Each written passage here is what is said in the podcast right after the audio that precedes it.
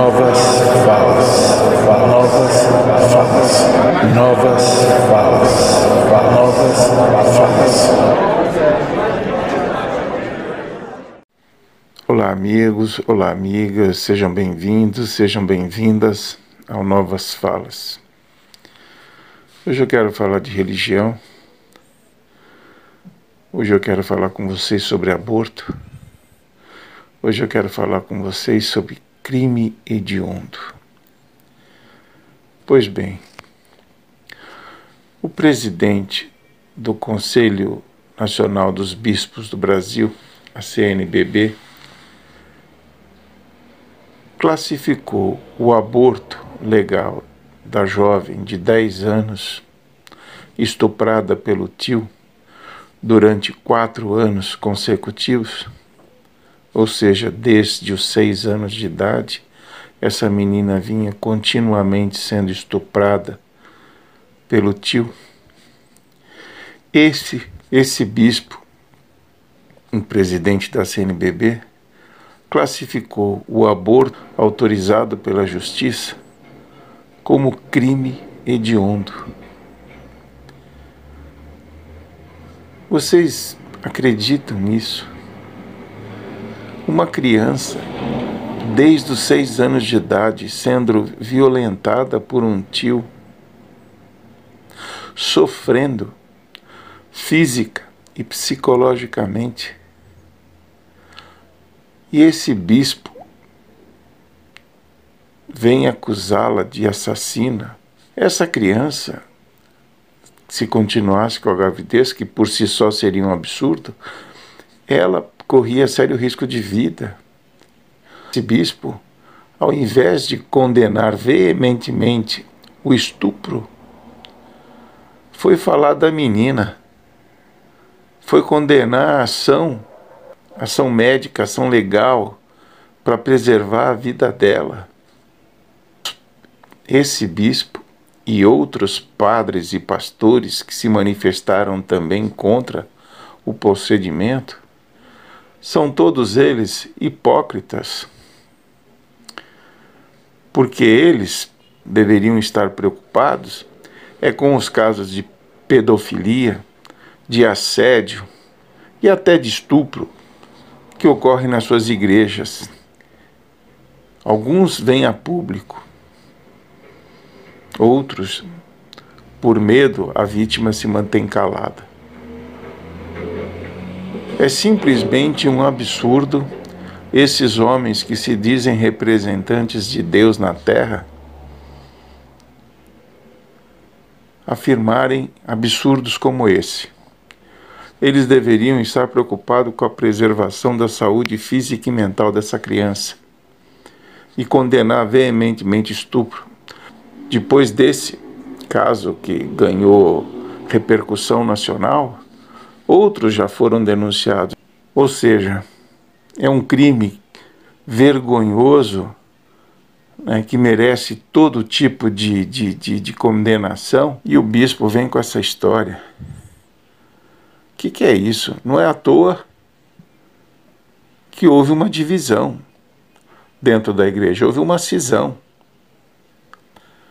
Porque bispos mais sensíveis à situação obviamente foram preservar a criança, foram proteger a criança.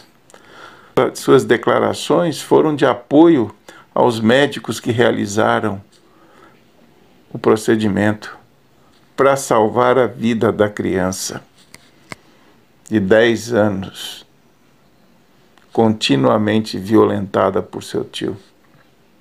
Olha, é uma coisa assim estranhíssima, né? Estranhíssima não, infelizmente, é, um, é, um, é o cenário que a gente está vivendo que parece um cenário de cabeça para baixo, né? O presidente da CNBB, assim que foi eleito, a primeira coisa que ele fez foi visitar o presidente Bolsonaro, um presidente que apoia a arma, que acha que bandido bom é bandido morto, que acha que a população deve andar armada na rua para se defender, ou seja, o cara não tem o menor apreço pela vida. Só a postura dele durante a pandemia já merecia condenação, desprezo e o presidente da CNBB lambe botas desse presidente. E olha, e, e vou te dizer mais, uma, dentro desse caso ainda, uma professora aqui de Guarulhos, uma professora do ensino básico aqui de São Paulo, ela teve a pachorra de dizer que a criança tinha vida sexual com o tio e que ela deveria ganhar dinheiro, inclusive por isso, ou seja, chamou a criança de prostituta. Como é que pode uma pessoa dessa ser professora? Pensar dessa maneira? Bom, assim, ela colocou isso nas redes sociais e foi demitido. O secretário da Educação de São Paulo simplesmente a demitiu. E não podia ter outra atitude. Essa pessoa não pode ministrar aula para as crianças com esse tipo de pensamento, não. Olha, vivemos um momento muito estranho aqui, sabe? O desprezo. Ontem, no meu comentário, eu falava do desprezo pela vida, né? E você vê outro exemplo. Deveríamos estar preocupados com essa criança e com tantas outras que sofrem a mesma violência, que estão caladas, sofrendo. Agora, um cara que estupra uma criança, uma mulher, tem que ficar preso um bom tempo. Tem que ficar preso um bom tempo, sabe? Porque é um monstro e tem que ficar guardado para o resto da vida.